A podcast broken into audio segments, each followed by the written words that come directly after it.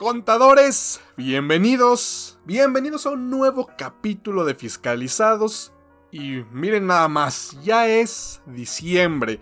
Ya está corriendo el último mes de este, pues tan polémico y tan catastrófico 2020. Ya estamos acabando y esto no significa para nada que la pandemia ya se acabó. No significa para nada que ya no nos tenemos que cuidar. Y yo sé muy bien que ustedes saben totalmente esto y se están cuidando todavía. Están cuidando a sus familiares, a sus amigos y en general a toda la gente pues ya sabemos también que las cifras están en total aumento, que estas épocas de frío también vienen a mermar un poquito la recuperación entre comillas, porque recuperación en teoría pues no ha habido. Sabemos que ya vienen las vacunas, sabemos que ya hay luz al final del túnel, pero hay que esperar, hay que seguirnos cuidando.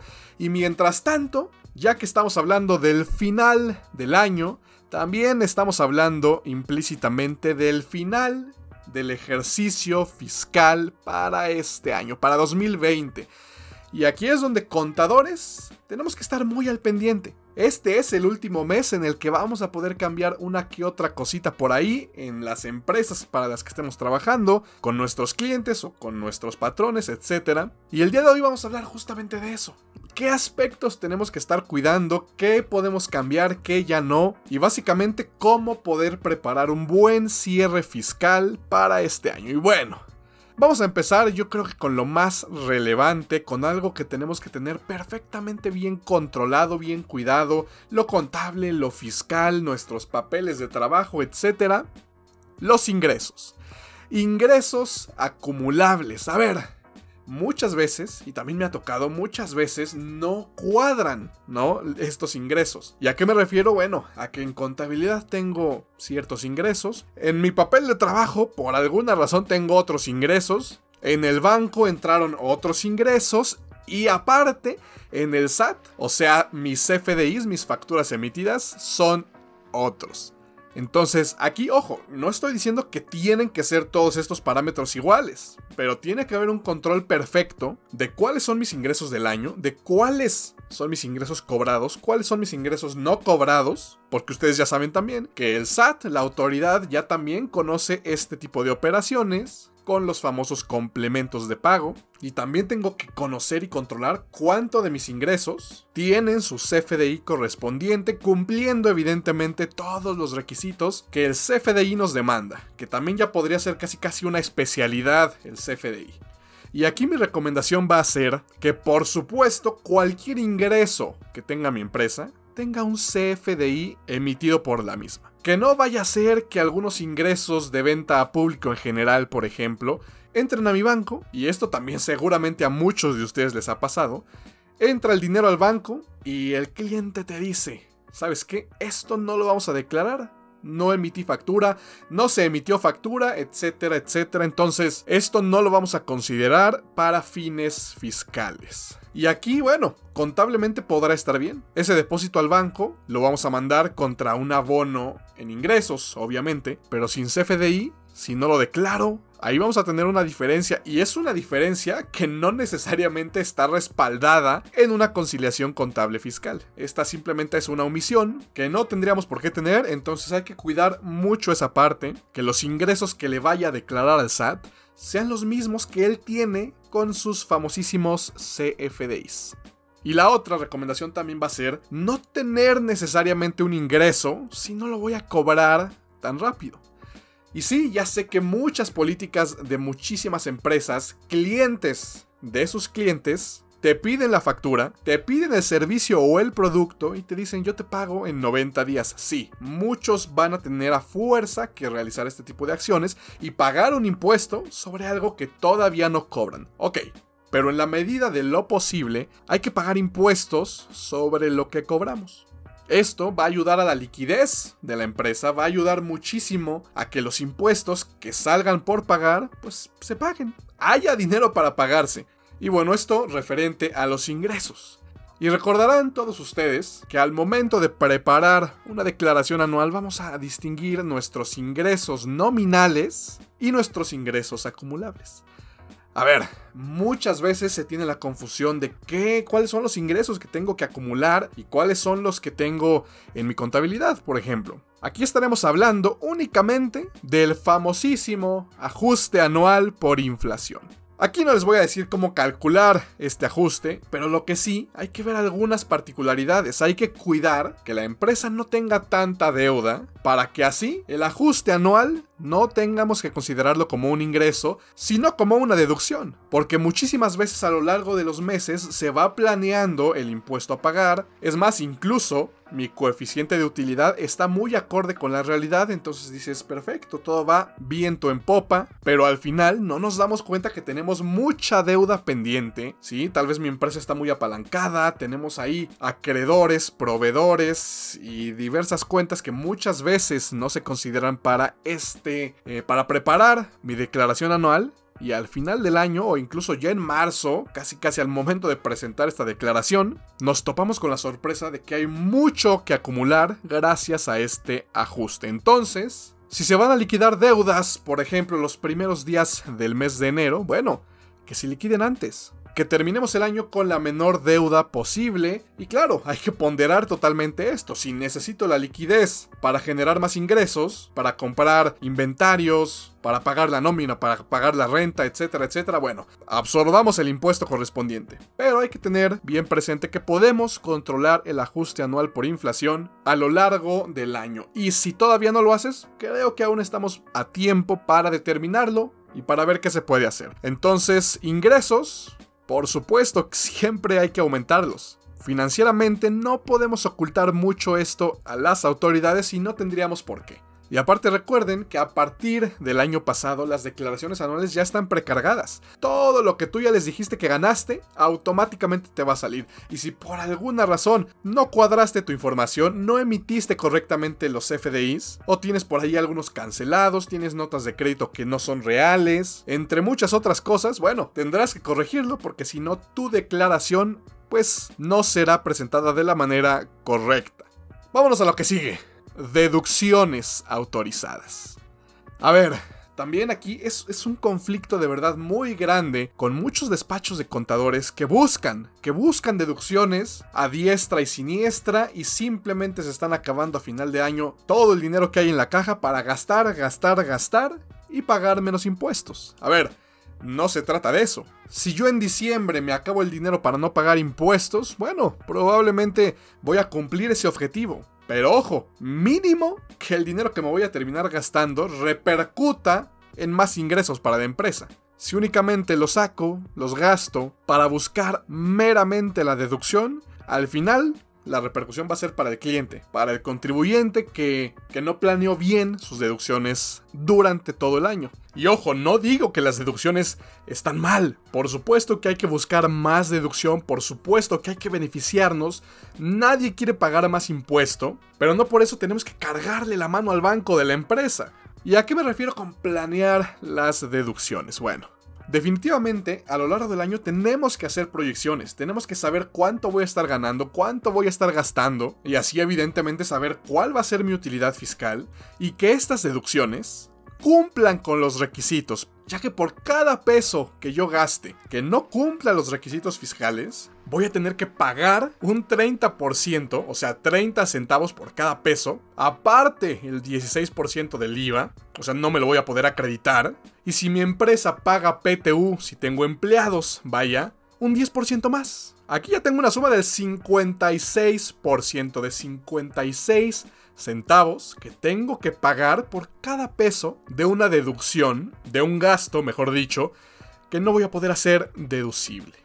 Así que aquí aguas contadores, tenemos que poner en su lugar a todos esos contribuyentes que uno, no quieren pagar impuestos, pero dos, no piden factura, pagan mucho en efectivo, pagan gasolina en efectivo, no sé, tal vez tienen un auto carísimo, un auto de un millón de pesos por ejemplo, y tienen muchos gastos de gasolina, de mantenimiento, etc. ¿Y qué creen? En proporción a la deducibilidad, todos esos gastos van a seguir esa misma suerte. Entonces, ¿y esto? Poquitos ejemplos. Podemos hablar también de las nóminas, por ejemplo. Las nóminas van a ser deducibles hasta que se paguen. Las nóminas van a ser deducibles únicamente si las cuotas obrero patronales están bien pagadas y bien determinadas. Y ya que estamos hablando de nómina, pues también tenemos que tener bien en cuenta que va a haber muchos gastos para la empresa, puede ser gasto o costo, los cuales representen ingresos exentos para los trabajadores, los cuales, también ya lo saben, vamos a poder deducir únicamente en un 53 o 47%.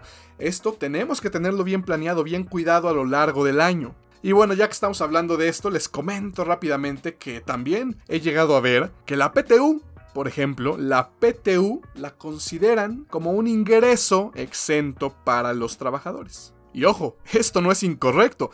Totalmente, la PTU es un ingreso exento para los trabajadores. Hasta ciertos montos, ¿no? Ahí revisen el artículo 93 de la ley del impuesto sobre la renta. Y sí, sí lo es. Pero, pero, ¿aplicará o no el 53 y o 47%? Pues no, porque la PTU no es una deducción, la PTU se va a acreditar al final del ejercicio y entonces este es el error que muchos han cometido y al final de cuentas si la nómina es muy grande, pues termina siendo una repercusión fuerte para el contribuyente. Pero bueno, no me pierdo y seguimos hablando de estas deducciones.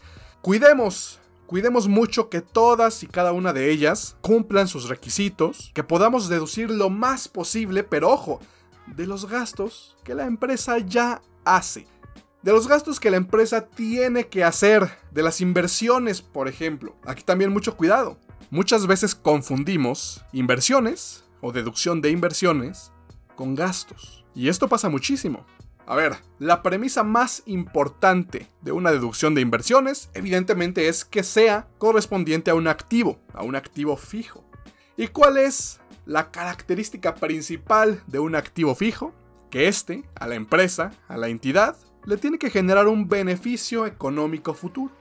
Por consiguiente, la deducción de inversiones la vamos a aplicar únicamente si el bien del que se trate le genera un beneficio económico futuro a la empresa. Y ojo aquí, ¿qué pasa si no? ¿Qué pasa si la empresa compra un coche, compra un carro, y este en realidad no cae en esta característica de generar el beneficio económico? Bueno, o es parte del costo, bueno, que en este caso no lo creo, pero sí de un gasto, probablemente. Entonces, ¿ahí qué pasa? ¿Lo podremos hacer deducible en el mismo ejercicio? En vez de esperarnos al ya tan conocido 25% cada año. Pues sí, por supuesto. ¿Por qué? Porque no es una deducción de inversiones y así nos podemos ir con cada una de las deducciones, con cada uno de los activos que adquiero, con cada uno de los gastos que realizo. El costo de ventas, importantísimo. También checar todos los requisitos, cada una de las características del costo de venta o costo de lo vendido en materia fiscal, y así a lo largo del año tener un control perfecto de mis deducciones. Y qué mejor si puedo tener al final un ajuste anual por inflación deducible. Si no tengo deuda, ¿sí? si no tengo pasivos, por consiguiente, bueno, tendré más activos y probablemente podamos llegar a un ajuste anual deducible. Entonces, bueno, contadores, ingresos tenemos que tenerlos bien controlados. Deducciones que cumplan todos los requisitos. Y vamos a terminar con un aspecto importantísimo también, con el cual ya medio me estaba adelantando, y estaremos hablando de la conciliación contable fiscal. Ya, cómo nos cuesta muchos generar esta conciliación, cuántas horas no nos pasábamos los auxiliares tratando de cuadrar esta conciliación. Y hay que verlo de la manera más sencilla posible. Hay que analizarlo de tal manera que todo lo tengamos ya mes con mes también bien controlado. A ver, lo que tenemos que saber de esta conciliación es que por supuesto que va a haber diferencias entre lo contable y lo fiscal. Por supuesto. Y si yo a lo largo del año voy notando esas diferencias, voy separando todas esas discrepancias que voy a tener entre lo contable y lo fiscal, cuando llegue el momento de hacer mi conciliación, bueno, todo va a ser mucho más fácil. ¿Y qué van a entrar aquí? Gastos que no cumplan con los requisitos fiscales, los famosos no deducibles también. Cosas que por supuesto que en contabilidad voy a tener registrado como un gasto. Y ya sea en subcuentas de estas mismas cuentas o en cuentas de orden, pues ahí tener esto es no deducible, esto es no deducible. Y al final del año tener una buena suma. Y esto se va a convertir por supuesto en una deducción contable no fiscal. Aquí también tendremos diferencias entre las tasas de deducción de inversiones, malamente llamada depreciación fiscal, contra la depreciación. Si tenemos, volvemos al ejemplo del carro, un auto que se va a depreciar en, no sé, 7, 8 años, depende también para qué se vaya a utilizar, está su valor residual, entonces evidentemente no vamos a poder depreciar este, este activo al 25% anual. Por supuesto que no, y en contabilidad, ¿qué vamos a tener registrado? A 7, 8 años, y en un papel de trabajo externo, ahí sí. O en cuentas de orden también lo podríamos tener. Deducción de inversiones, ah bueno, ahí sí, perfecto. 25% al año. Y esto también va a estar dentro de mi conciliación contable fiscal. Aquí también, por supuesto, vamos a tener un ingreso. En el caso de que tengamos un ajuste anual por inflación acumulable, bueno, tendremos un ingreso fiscal, pero no contable. Y así nos tenemos que ir con cada uno de los aspectos, con cada uno de los apartados de esta conciliación, pero en general se tienen que meter a la cabeza la idea de que hay diferencias entre lo contable y lo fiscal, sí, sin duda va a haber, pero que estas las tenemos que tener controladas también a lo largo del año. Habrá muchos que la empecemos a controlar o empecemos a darnos cuenta de, de los detallitos que tenemos por ahí pendientes dentro de este mes. Justamente por eso estoy haciendo este capítulo dedicado al cierre fiscal, dedicado al trabajo que muchos de nosotros vamos a tener que estar realizando en este mes o que probablemente ya tenemos un par de meses haciéndolo. Pero en este mes, ustedes y yo sabemos que muchísimos se van a tener que estar quedando en las a estar corrigiendo, a estar añadiendo, a estar cancelando, etcétera, etcétera, etcétera. Así que bueno, contadores, yo creo que este es un buen resumen, una buena introducción para lo que tenemos que realizar este mes para pues para que nuestras declaraciones anuales, sí, tal vez ahorita sí estamos muy entrados en la parte fiscal, pero bueno, también era necesario y para que todo salga bien, para que no tengan problemas con sus jefes o con sus clientes, para que el impuesto que vayan a pagar todas sus empresas sea lo más justo posible y si hay alguna cosa por ahí que tengamos que cambiar, bueno, por supuesto que tenemos todavía tiempo para hacerlo. Así que bueno, contadores, analicen cada uno de estos aspectos. Evidentemente no profundizamos mucho, no, no profundizamos la gran cosa en cada uno de los apartados, pero son cosas que van a tener que cuidar muchísimo. Ingresos, deducciones, KUKA y KUFIN, que también ya no mencionamos, pero bueno, hay que tenerlas registradas por supuesto en la contabilidad. Que sean cuentas de orden no significa que no sea parte de lo que le tenemos que enterar a la autoridad. Pero bueno, habrá alguno que otro tema por ahí pérdidas, por ejemplo, que tengamos ahí pendientes de amortizar, cuidar muchísimo. Acuérdense que esas tienen 10 años de vida, entonces hay que tener un control muy bueno, actualizado, de las pérdidas que vamos a tener quienes las lleguen a tener. La PTU, como ya lo dije, no es una deducción, vamos a acreditarlo. Y ojo, vamos a acreditar el que se pagó.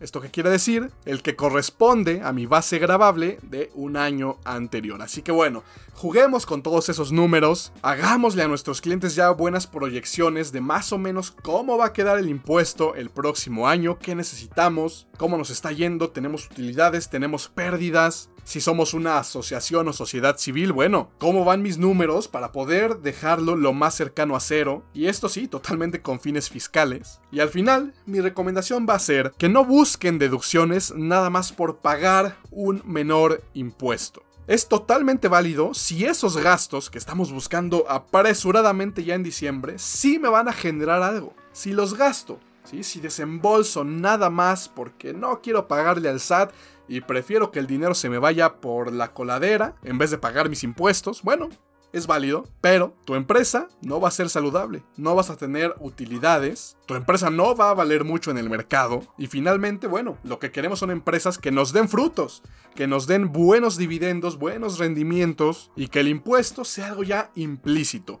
Lo que sí, esto ya para los contadores, hagamos un buen cálculo, una buena proyección, una buena determinación previa para que así nuestros clientes sepan cómo le va a ir y qué es lo que necesita saber en este último mes, que probablemente, como ya se los dije y se los recalqué mucho a lo largo de este capítulo, pues vamos a tener que estar medio apresurados, vamos a tener que cuidar muchos aspectos porque la autoridad cada día pues está más robusta y ustedes ya lo saben. Pero bueno, ya, esto ha sido todo por hoy, que tengan un excelente inicio de mes, un excelente inicio del último mes del año. Esto fue Fiscalizados, el podcast de HGR Consultores. Yo soy Héctor Garín y aquí nos escuchamos en el próximo capítulo.